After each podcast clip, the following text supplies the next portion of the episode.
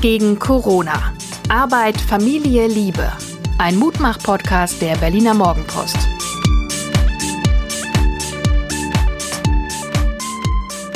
Hallo und herzlich willkommen zum Podcast der guten Laune. Wir gegen Corona. Mein Name ist Hajo Schumacher, langjähriger Kolumnist der Berliner Morgenpost und mir gegenüber sitzt meine bezaubernde Rechthaberin Suse, Psychologin, Coachin, Mutter, Gefährtin und Mensch. Wie fandest du den Begriff Rechthaberin? Völlig, äh, völlig richtig. Das ist so gemein. Man kann echt nicht mit dir streiten. Das ist, ähm, okay, ich Naja, versuch's bist- trotzdem. Ich versuch's trotzdem. Richard David Precht, der Philosoph. gut aussehende Philosoph, hat in meiner Lieblingstalkshow bei Markus Lanz ungefähr das erzählt, was du auch erzählst, nämlich, ach guck mal, so ist das Leben, wenn alles entschleunigt ist und die Luft sauber und die Tiere und so ist Leben nach dem Klimawandel oder mit dem Klimawandel, also diese Romantisierung der Corona-Krise. Fühlst du dich irgendwie, So würde ich das nicht nennen. wie denn? Also Romantisierung ist es nicht. Ich guck mir nur an, was anders ist als vor der Krise. Und Fakt ist, wir fliegen im Moment nicht Flugzeug, wir fahren weniger mit den Autos, wir sind mehr drin. Und Fakt ist auch, ähm, Und wir verarmen. es gibt eindeutige Hinweise, dass sich ähm, nicht am Klima, aber an einzelnen Orten, zum Beispiel in der Lagune von Venedig, vor Venedig, das Wasser etwas verändert, Tiere wieder dort auftauchen und so. Und das nehme ich halt wahr und darüber freue ich mich. Aber das ist nicht Romantisierung, das ist nur äh, ein Wahrnehmen von Dingen, die sich, die jetzt im Moment anders sind. Und schon machen wir unserem legendären Ruf als Mutmach-Podcast schon wieder aller Ehre. Jetzt habe ich versucht, dich so richtig hammerhart gleich anzugehen und du konterst einfach ganz elegant. Schatz, wie waren deine letzten 24 Stunden? Sehr schön, weil ich bin ja gestern Fahrrad gefahren, während du gelaufen bist.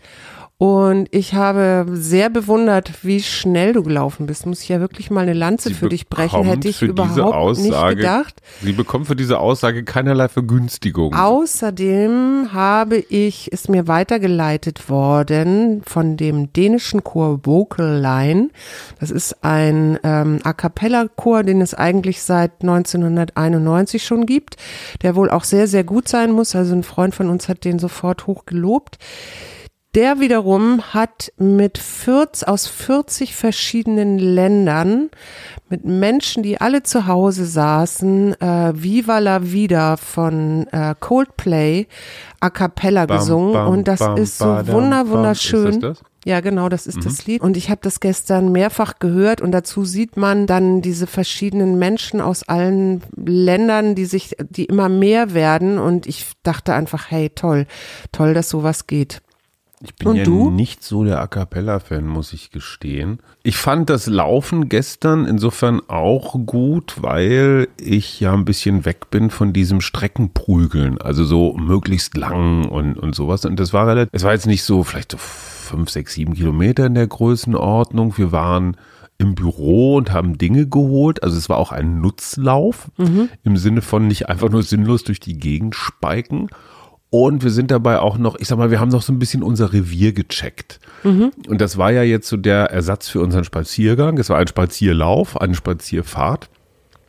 Und ich habe festgestellt, wie wohl das tut, wenn ich es tue. Ja, Weil ich war so auf der 49,8 Prozent äh, Ebene so von wegen, ach komm, muss man nicht, lassen wir lieber Füße hoch. Und dann sind wir doch noch rausgegangen.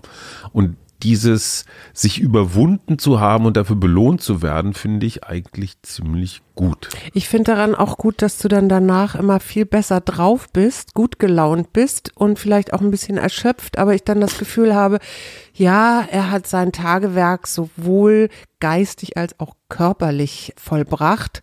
Und äh, wie gesagt, das wirkt sich immer ganz positiv auf deine Stimmung aus. Insofern bin ich eine große Befürworterin dieser Lauf-Fahrradfahrabende. Ich Fühl mich gestehe, so ein bisschen wie ich so ein kann Hund. mich leider nicht. Er braucht seinen Auslauf.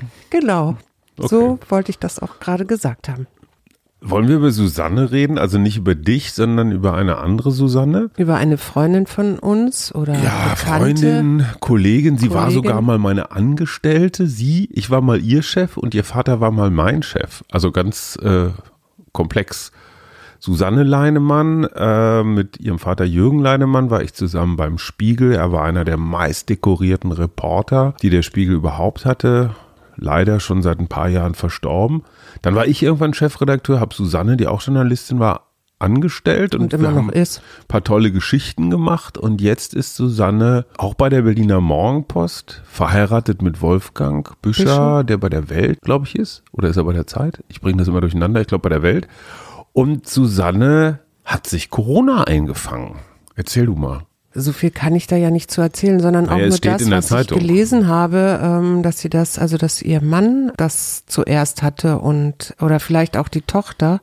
Und sie schreibt, und das finde ich aber so besonders, sie schreibt darüber, wie sie dann versuchen, einen guten Umgang damit zu finden und auch vom Hau- Hausarzt getestet werden. Also erst ihr Mann und dann ähm, diese ganzen Telefonate mit dem Gesundheitsamt und wie sie sich auch in dieser Corona-Zeit erstmal so ein bisschen alleingelassen fühlt, obwohl man ja eigentlich annehmen müsste, dass das Gesundheitssystem hier in Berlin Hand in Hand geht und ganz schnell abklärt, wer ist noch in der Nähe des Infizierten oder wer könnte noch mit angesteckt werden und, und, und. Naja, Moment. Das fand ich so ein bisschen ernüchternd, muss ich Ja. sagen. Und gleichzeitig möchte ich nochmal sagen, gute Gesundheit und nur das Beste für dich, Susanne, und deine Familie. Also, das Und hat Wolfgang mich, natürlich. Und Wolfgang natürlich, genau, für die Kinder auch. Wobei ich interessanterweise, ich hatte den Eindruck, ein bisschen wie du, aber auch ein bisschen anders, weil die Gesundheitsbehörden haben zuerst mal nachgefragt, hatten sie Kontakt, also hatte ihr Mann Kontakt mit irgendeinem, der infiziert war, also Übersetzung jemand, der in Ischgl war oder in Bergamo.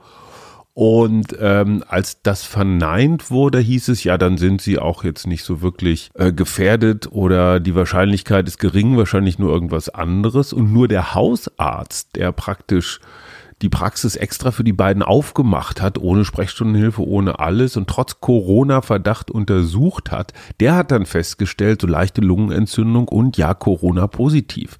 Was mich ja so ein bisschen daran Das heißt, wundert, eigentlich hätten sie es gar nicht, eigentlich hätten sie es gar nicht rausgefunden, wenn sie nicht so beharrlich dann noch ihren Hausarzt alarmiert hätten. Ja, und das ist etwas, was mich so ein bisschen wundert, weil ich doch eigentlich jetzt annehmen würde nach, na, was, was, wir sind jetzt vier, also vier bis sechs Wochen, die wir uns damit schon beschäftigen, würde das ein bisschen besser funktionieren. Aber ich habe das tatsächlich, ist das jetzt nicht das erste Mal, dass ich höre, dass es bei so einem Verdachtsfall ähm, schwierig ist, überhaupt erstmal so einen Test zu machen und dann äh, es auch schwierig ist, ähm, dass Menschen, die in der Nähe sind und sich vielleicht mit angesteckt haben, auch eventuell so einen Test dann vielleicht gleich mal machen.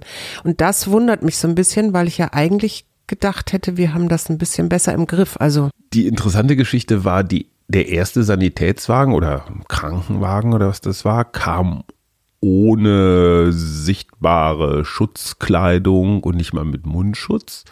Beim Rücktransport wiederum war es dann Schutzkleidung und Mundschutz und die Leute im Krankenhaus haben gesagt, wissen Sie was, Ihre Symptome sind so überschaubar, also ja Fieber, ja Schlappheit, aber jetzt nicht lebensbedrohlich. Also ihre Symptome sind überschaubar. Kurieren Sie die besser zu Hause aus, als dass Sie sich jetzt bei uns hier noch irgendwie ein Krankenhaus keimen oder was der Geier was einfangen. Aber was willst du mir jetzt damit alles erzählen? Ich will dir, ich will dir damit sagen, dass das, dass ich das einen ganz vernünftigen Umgang damit finde. Also keine Panik. Ich hätte mir nur gedacht, die Quarantäne wird etwas ernster genommen. Ja. Normalerweise hätte das ja schon beim ersten Anruf beim bei den Gesundheitsbehörden mal zumindest abgeklärt werden müssen, Quarantäne oder nicht. Und ich meine, was nützt uns eine App über Verfolgbarkeit, wenn die Fälle wie dieser hier von Susanne gar nicht amtlich werden und man gar nicht weiter rückverfolgen kann? Ja. Also es ist, es ist ein bisschen leichtfertig und das zeigt natürlich auch, dass dieses Virus noch längst nicht im Griff ist. Aber ich finde die Tatsache, dass jetzt ja von Kanzlerin und Ministerpräsidenten beschlossen wurde, mal bis zum 3. Mai, also jetzt praktisch den 1. Mai so als nächstes Zieldatum zu haben, das zeigt ja auch, dass man die Osterfeiertage und deren Auswirkungen ab, abwarten will. Ne? Weil Ostern plus 14 Tage, dann bist du ja Anfang Ja, Mai. ja.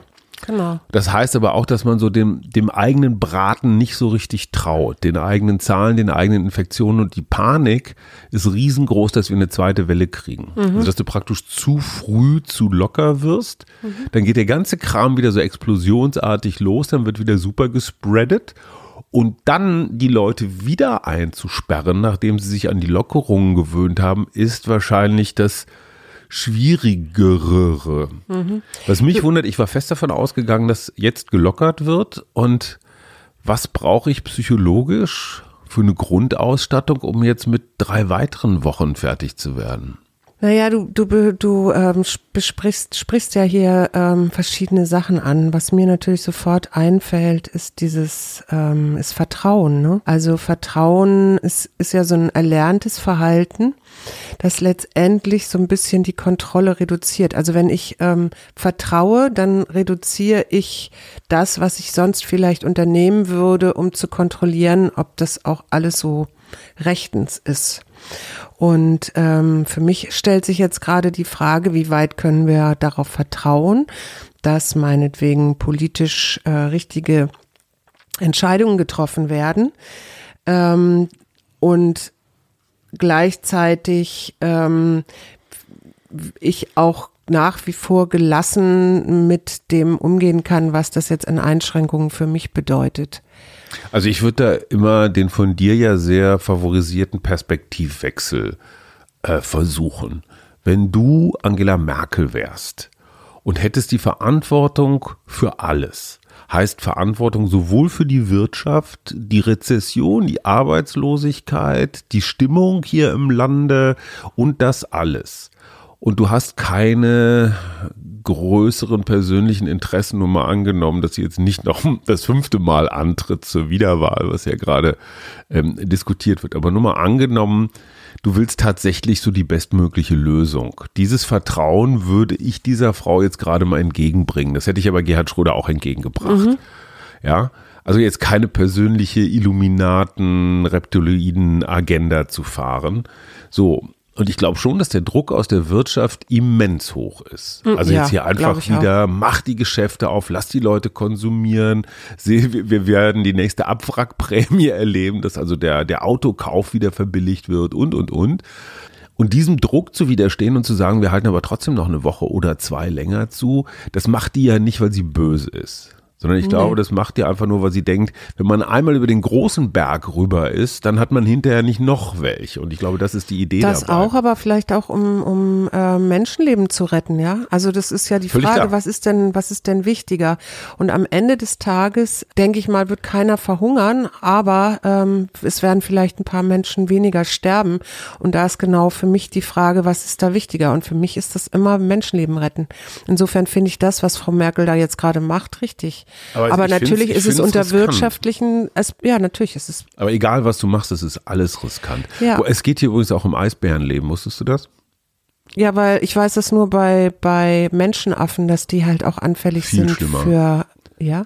Der Zoo Wie in? Neumünster, der Mhm. nun nicht zu den Top 3 in Deutschland gehört, wenn ich mich nicht täusche. Der Das Zoo stimmt. in Neumünster sagt, wir haben einen Notfallplan für Schlachtungen von Tieren, Mhm. weil keine Eintrittsgelder, kein Geld für Futter und jetzt sind die Eisbären dran. Aha. Klingt mir, klingt mir ein bisschen wie so eine Erpressung, weißt du, so, so Knut, die Knarre, also den es ja nicht mehr gibt, unseren kleinen Eisbären hier in Berlin, aber Knut so die Knarre an die Schläfe, an die Eisbärenschläfe halten und sagen so, wenn ihr nicht wollt, dass dieses Baby stirbt, stirbt, dann müsst ihr spenden.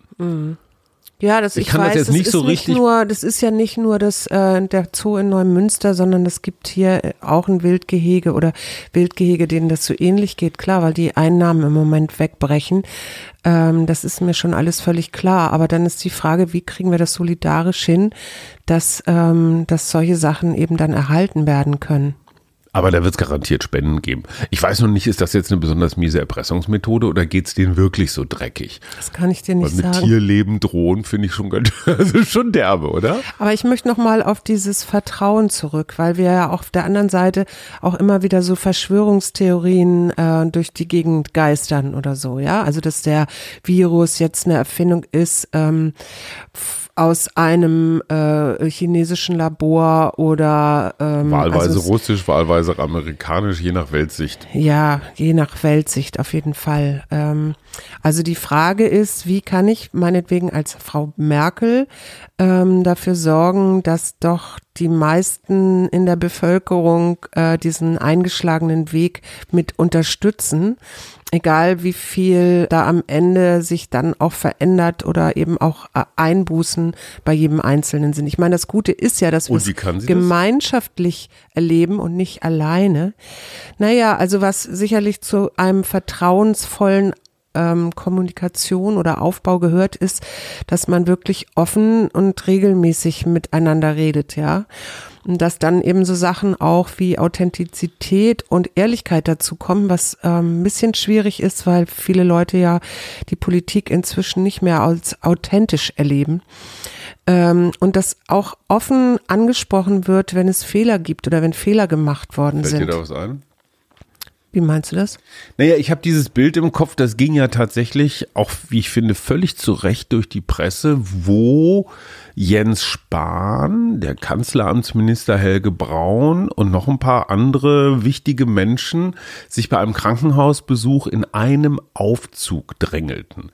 Und da war Social Distancing aber sowas von nicht vorhanden. Also die standen wirklich wie die Sardinen, wie das normal ist in einem Aufzug, eng beieinander und hatten zum Teil nicht mal Mund. Schutze. Und ich finde, da klaffen die eigenen Vorschriften, die man ja aus guten Gründen den Menschen zumutet.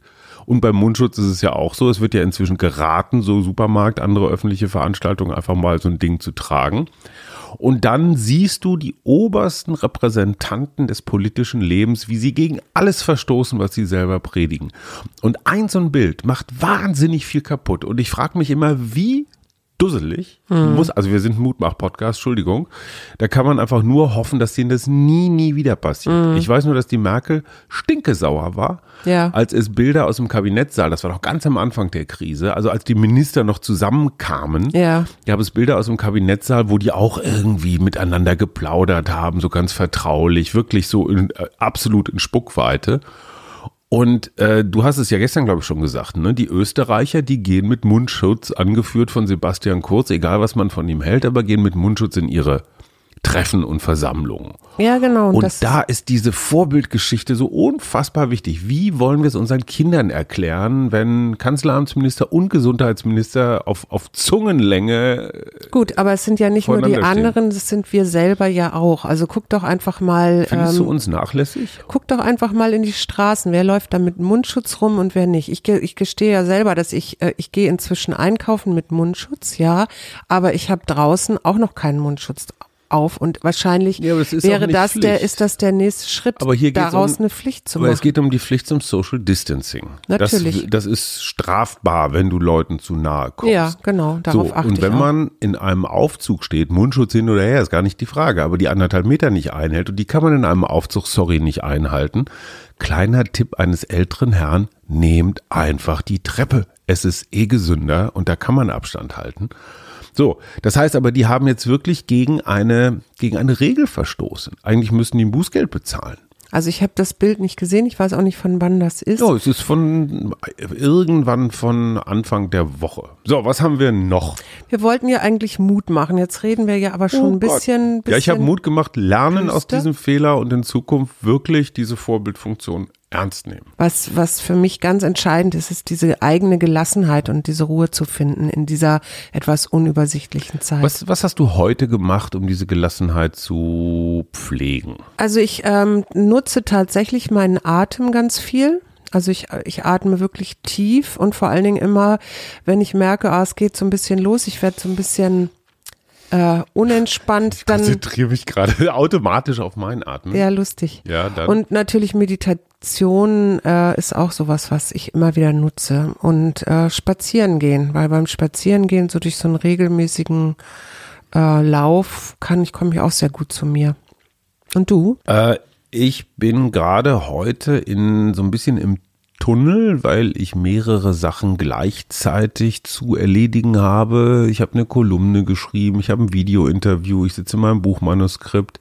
Also es ist mir gerade so ein bisschen too much. Ich würde wahnsinnig gerne wieder wieder in die Ruhe kommen. Also nicht in die Ruhe im Sinne von Stillstand, aber in die Ruhe von Gelassenheit. Und äh, das, das kriegen wir hin, habe ich keine. Das ist das Schöne, ich bin total zuversichtlich. Bei der Gelegenheit, während du schon mal, wir sind ja so schlecht mit Liedern, STUV. V ist heute? V-Lied. Ein V-Lied. Ich weiß was. Du weißt was. Mhm, Ja, Veronika mal. der Lenz ist da. Ja, aber Harmonist. gut, ist doch gut. Aber Ja. was fällt uns denn für eine, für eine Band ein mit, Mit V? Van Halen. Divo ist aber leider nur ein V da drin, aber nicht im vorne. Mhm. Van Halen ist schon ganz gut. Was, wen haben wir? Volker Lechtenbrink. Vicky Leandros. du wirst nicht, also es, es ist mir wie auf den Leib geschrieben, unsere heutige Karte, Es nämlich ist Gelassenheit, nein. Anmut. Anmut. Mhm. Wie komme ich auf mich? Äh, ja, das weiß ich auch nicht. Also wenn man dich jetzt so sieht oder ich dich jetzt so sehe, aber das führe ich Was jetzt fällt, nicht dir, weiter was aus. fällt dir zu Anmut ein in meinem Zusammenhang, Schatz? ähm, dein anmutiges Laufen gestern Abend und ich immer mit dem Fahrrad hinterher, weil ich musste ja dein schweres Hollandrad fahren und ich weiß, wir sind da sogar einen Berg hochgefahren und ich hatte echt zu kämpfen und du bist da anmutig in deinem Laufröckchen hochgehüpft. In meinem Laufröckchen? Ja, ich wollte doch ein Bild jetzt den Ah, okay, warum okay, fragst okay. du denn? Ja, also ja, stimmt. Ja, in meinem Laufröckchen mit den säuberlich rasierten Beinen. Schatz, ich finde dich immer besonders anmutig, wenn du morgens aus dem Bett steigst. das, hat möchte jetzt keiner eine wissen. Leichtigkeit und eine Fröhlichkeit und eine Körperspannung, die Aber pass auf, jetzt sucht. kommt nämlich die Das Buch. Gelassenheit ins Spiel, weil hier nämlich steht, zeige Gelassenheit und Eleganz in Form, Haltung und Aktion. Höre auf zu kämpfen und lass das Universum an der Gestaltung deines Lebens mitwirken. Okay, das heißt aber auch so ein bisschen, wir lassen uns jetzt äh, einfach mal auf die nächsten zwei Wochen Corona-Quarantäne ein und äh, sind gelassen und entspannt und harren der Dinge, die da kommen? Oder was heißt das Achtsame für dich? Anmut. Nach, ab, nach achtsamem Verlottern würde ich sagen, ein anmutiges Verlottern. Dann, Das finde ich schön. Das lassen wir mal so stehen. Bis morgen. Tschüss. Wir gegen Corona. Arbeit, Familie, Liebe. Ein Mutmach-Podcast der Berliner Morgenpost.